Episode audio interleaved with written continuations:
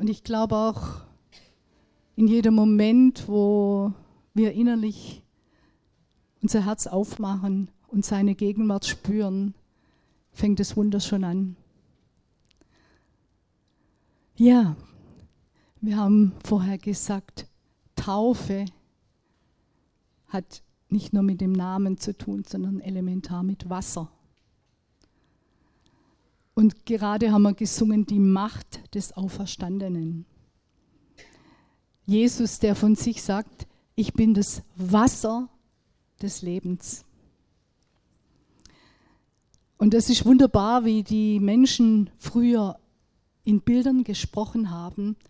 Und in den Bildern ist alles drin. Da ist so ein Reichtum drin. Ich habe vorher die Kinder gefragt, habt ihr mit Wasser Schönes erlebt? Das möchte ich euch auch fragen. Habt ihr mit Wasser Schönes erlebt? Habt ihr coole Erinnerungen? Einige nicken, ja. Ich glaube, ganz bestimmt, ganz bestimmt. Ja, wir taufen ja auf den Namen Jesu. Sind wir wieder beim Namen. Wir taufen auf den Namen Jesu, der von sich sagt, ich bin das Wasser des Lebens. Und ich glaube, dass wir hier in Europa uns keine Vorstellung machen, was das damals für eine krasse Aussage war. Stellt euch Israel vor, mitten in der Wüste. Manchmal sehen wir jetzt Bilder in den Nachrichten von den Folgen des Klimawandels, wenn kein Wasser mehr da ist. Habt ihr da Erinnerungen? Und ich finde, es ist ziemlich schockierend, wenn fruchtbare äh, Flächen plötzlich komplett vertrocknen, Dürre, Risse im Boden, ja, nichts mehr. Und man spürt förmlich Tod. Und genau das war ja auch die Erfahrung des Volks Israel. Und deshalb war Wasser Leben, Überleben. Wasser war alles. Wasser war Reichtum. Wasser war absoluter Segen. Ihr könnt es euch in eurer, könnt es gerade weitermachen. Das heißt, das war ganz praktisch. Ganz praktisch für jeden Tag. Und ja, stellt euch mal für euch einen Tag ohne Wasser vor und wir leben nicht in der Wüste. Ja, das will man sich auch nicht vorstellen. Und für die Israeliten und für die Zuhörer Jesu war es so, die Wüste wird bewässert. Aus der Wüste wird eine Oase. Es blüht, es gedeiht, da ist Versorgung. Und das sagt Jesus zu uns als Wasser des Lebens. Egal wie deine Wüste ist, in dir, um dich herum. Da ist Wasser des Lebens. Und stell dir einen Moment vor, dieses Wasser fließt in dich hinein, aus dir heraus. Stell dir einen Moment vor, was da passieren könnte. Also Wasser hat eine wunderbare positive Bedeutung. Aber nicht nur. Bitte das nächste Foto. Kennt ihr auch den Ausdruck Wasserkraft? Dieses Bild ist nicht mehr ganz so ruhig. Ja? Da spürt man schon, da geht's ab. Man weiß nicht, ist das jetzt bedrohlich? Man weiß nicht, was ist drumherum, aber man spürt, ja, da ist Kraft. Und da gibt es auch ganz andere Erlebnisse mit Wasser. Hattet ihr schon bedrohliche, angstmachende Erlebnisse mit Wasser?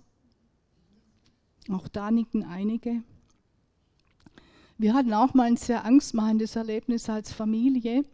Da waren wir in Sizilien. Und ihr müsst wissen, ich liebe das Meer. Ich liebe das Meer. Diese Weide und diese Freiheit und alles, was da drin liegt. Und dann sind wir mit dem kleinen Boot, das wir gemietet haben, rausgefahren. Die Marisa und die Laura waren auch an Bord, waren damals noch Mädchen. Und dann haben wir uns schon mal gefreut. Und plötzlich kam ein krasser Sturm auf. Ich kann euch sagen, am Anfang haben wir gedacht, naja, ein bisschen Wellen und so, okay. Und der wurde so bedrohlich, dass wirklich Lebensgefahr bestand.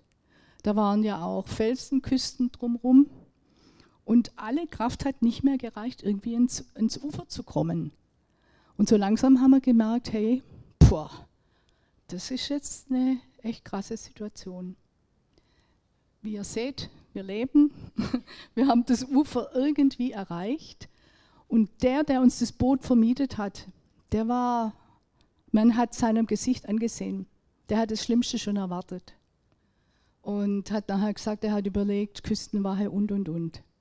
Und da habe ich plötzlich gemerkt, boah, Wasser, das ist auch brutal. Und wenn wir an Überschwemmungen oder so denken, gell, man kann es nicht fassen, welche Kraft, auch zerstörerische Kraft das Wasser haben kann. Ja. Und ich meine, manchmal sagen wir ja, boah, das Wasser steht mir bis zum Hals. Ich glaube, da ist eine Lebenserfahrung drin. Egal, ob du an Gott glaubst oder nicht. Ich glaube, jeder hat so eine Erfahrung oder zumindest haben wir auch Angst vor diesen Erfahrungen. Ja, weil wir fühlen uns klein, hilflos, ausgeliefert. Ja, ich habe wirklich auch viele solche Erfahrungen gehabt und ich hasse sie. Ich hasse dieses Gefühl des Ausgeliefertseins. Und wenn du in so einer Situation bist, will ich dir nur sagen, wenn dir das Wasser bis zum Hals steht, lass ja nicht den Kopf hängen.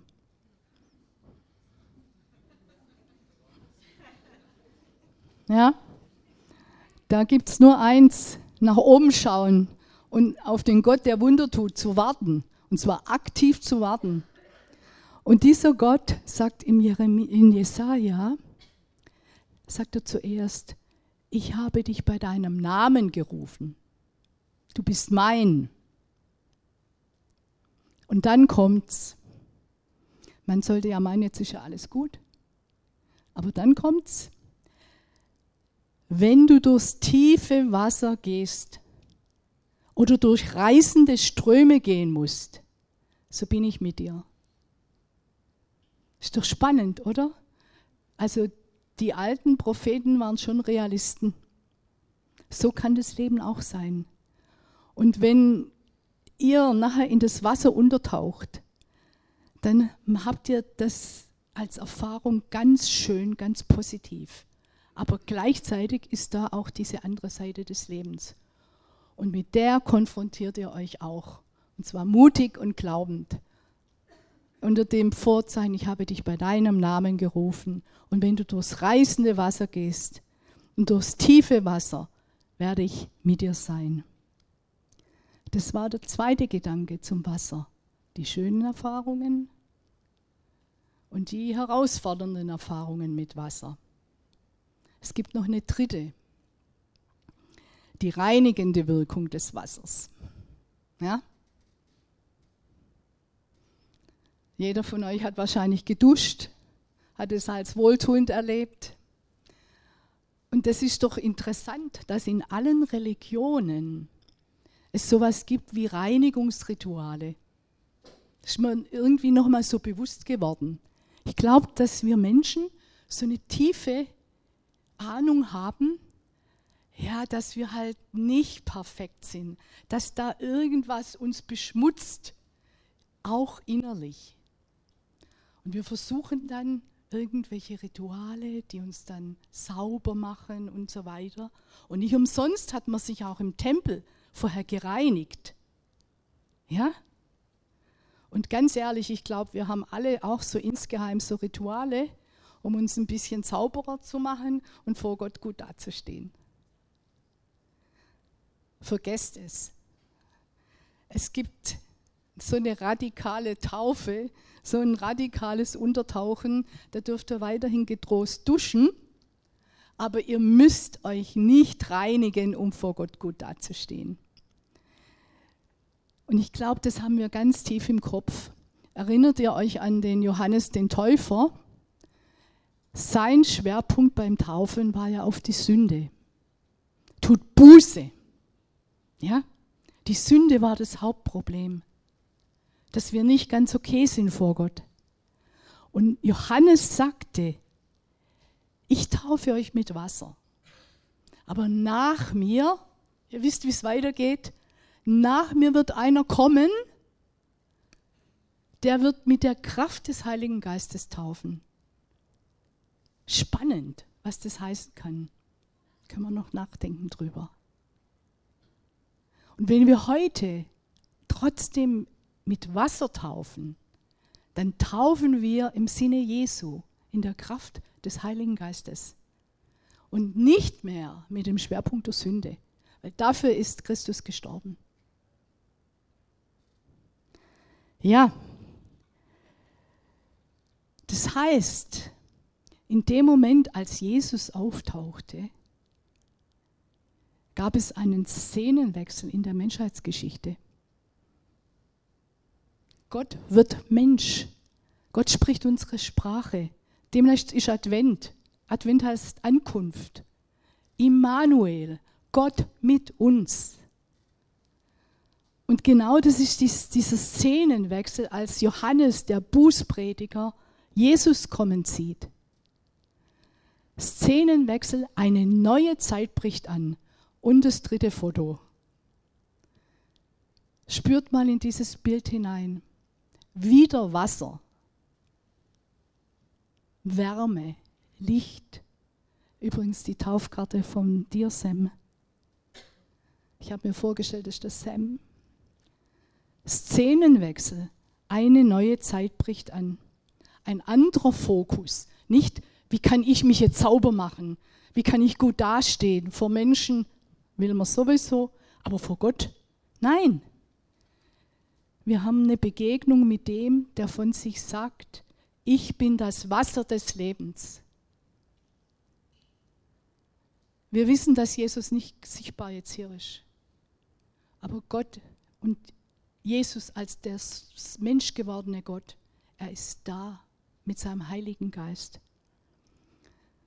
Er, das Wasser des Lebens, der alle Stürme, die tiefen Wasser und was da ist, durchschritten hat.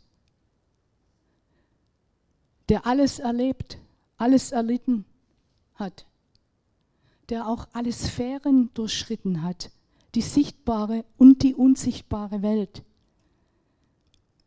Stellt euch mal vor, in der Antike hatten die Menschen ja ganz klar die Vorstellung, dass die Erde eine Scheibe ist. Und da gab es die Unterwelt. Und alles, was mit Wasser und Meer zu tun hatte, das waren die Untiefen. Das war in hohem Maß bedrohlich. Und alles, was mit Unterwelt zu tun hat, hat ja auch mit dem Bösen, mit dem Tod zu tun, mit den Dämonen, mit den ganzen Vorstellungen. Da war der Himmel oben und die Erde und dann war die Unterwelt. Und von Jesus haben sie gesagt, er hat alles durchschritten, hinabgestiegen in das Reich des Todes. Und wenn wir taufen, machen wir uns eins genau mit dem, mit der sichtbaren und der unsichtbaren Welt. Und wir setzen ein Zeichen. Der Paulus hat gesagt im Römer, das ist jetzt auch echt spannend, äh, bitte verge vergegenwärtigt euch. Er sagt, ihr seid mit Christus begraben. Na super. Begraben. Ja, das ist ein Bild. Wofür? Ja. Sterben, Tod, Unterwelt. Ende? Fragezeichen. Ihr seid mit Christus gestorben. Und dann sagt er später, ich lebe, aber nun nicht ich, sondern Christus lebt in mir. Und ihr Lieben, da ist was passiert, wo wir sterbliche Menschen eins werden. Mit Gott, mit der Ewigkeit, mit dem Leben an sich.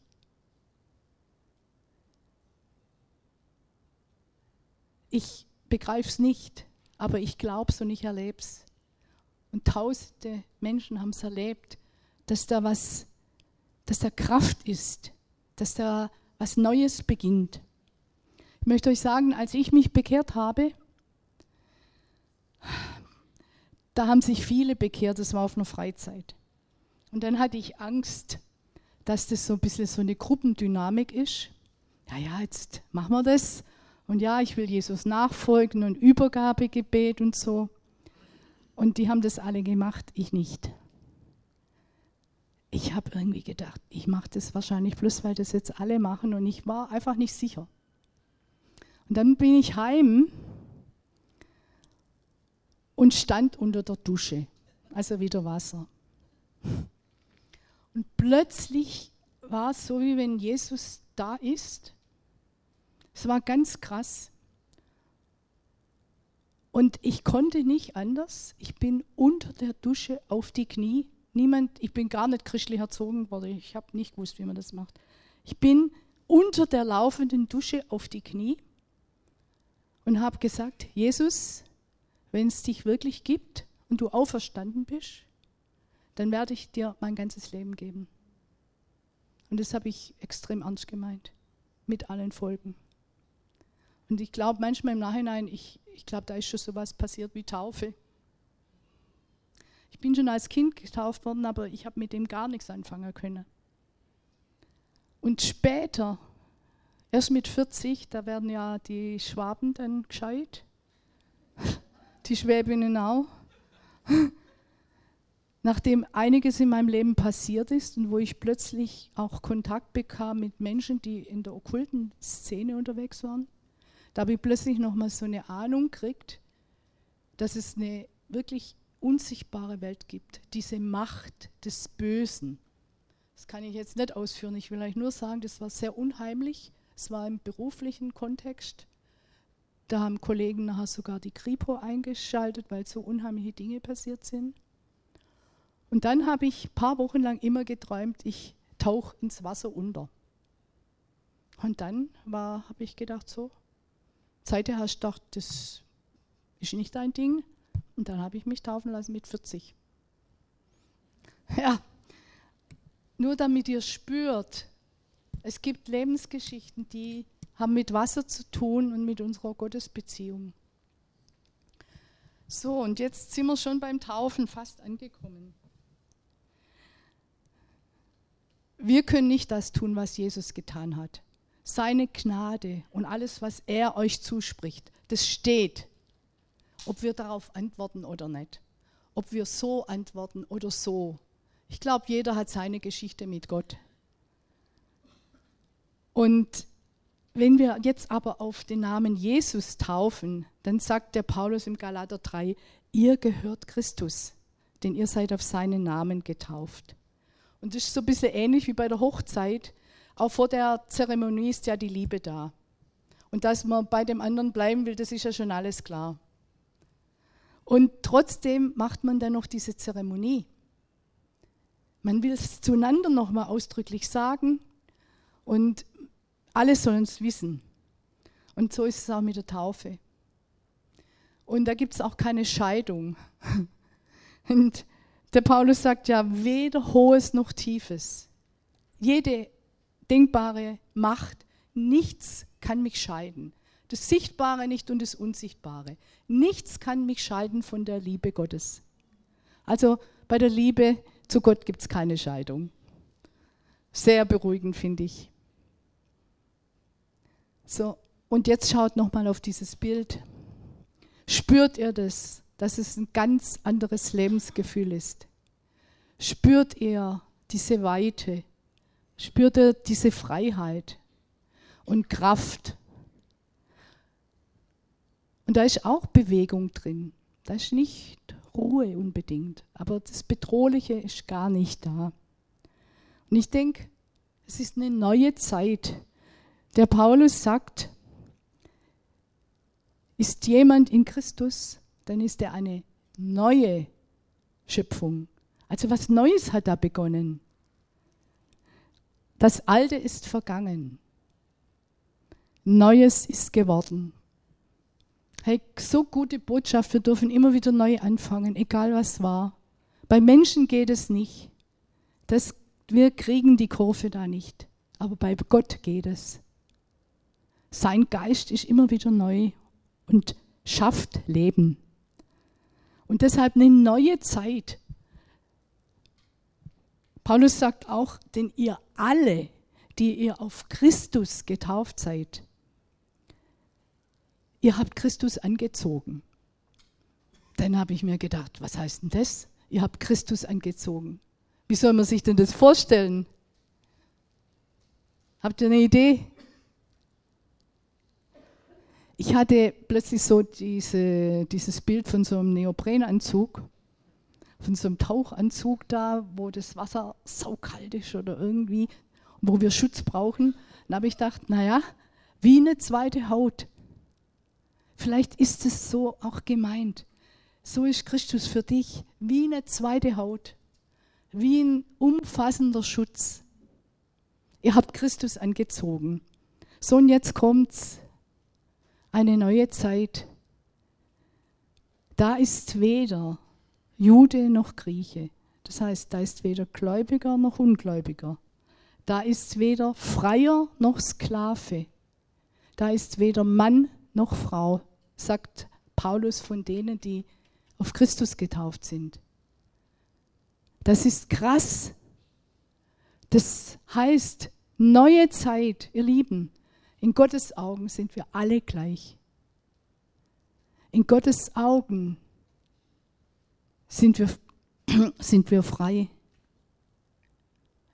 In Gottes Augen sind wir gleich wert. Und in dieser Zeit damals zu sagen, da ist kein Sklave, das, das war ein komplettes No-Go. In dieser Zeit zu sagen, dass eine Frau gleich viel wert ist, absolut absurd. In dieser Zeit zu sagen, die Griechen, die waren ja für die gläubigen Juden absolute Heiden, zu sagen, da ist nicht Jude noch Grieche. Provokant. Und ich bin traurig, weil ich merke, das haben wir bis heute nicht kapiert. Da ist weder der noch der, die noch die. Die Kinder sind so viel wert wie wir. Wir sind alle eins in Christus. Und das machen wir jetzt in der Taufe. Jetzt ist der Zeitpunkt, wo ihr euch nochmal eins macht mit seinem Tod, mit seiner Auferstehung, wo ihr symbolisch runtergeht und wieder aufsteht. Und als ich mich taufen ließ, war mir das so klar. Ich gehe runter, wie wenn ich sterbe. Und ich gehe wieder hoch und ich habe gewusst, ich werde immer ins Licht gehen. Amen. So, und